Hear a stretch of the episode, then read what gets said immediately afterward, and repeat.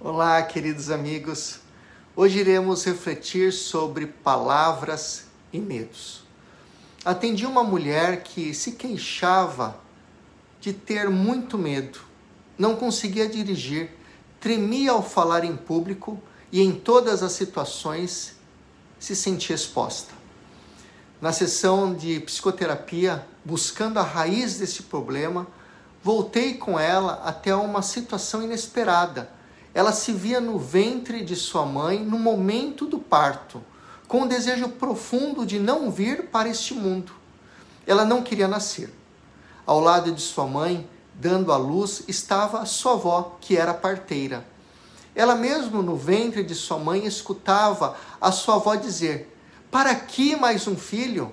Mais um estorvo? Mais uma boca para alimentar? Ela, ao escutar essas palavras, e ver a face amargurada de sua avó, sentia que era um problema. Se encolhia no ventre materno, tremia de insegurança e enrijecia o seu corpinho para dificultar o nascimento, pois não se sentia bem-vinda e acolhida, se sentia exposta em um ambiente hostil. Voltamos à cena e trabalhamos o processo de cura. Meses depois, voltou ao consultório relatando que a partir daquele momento sua vida destravou.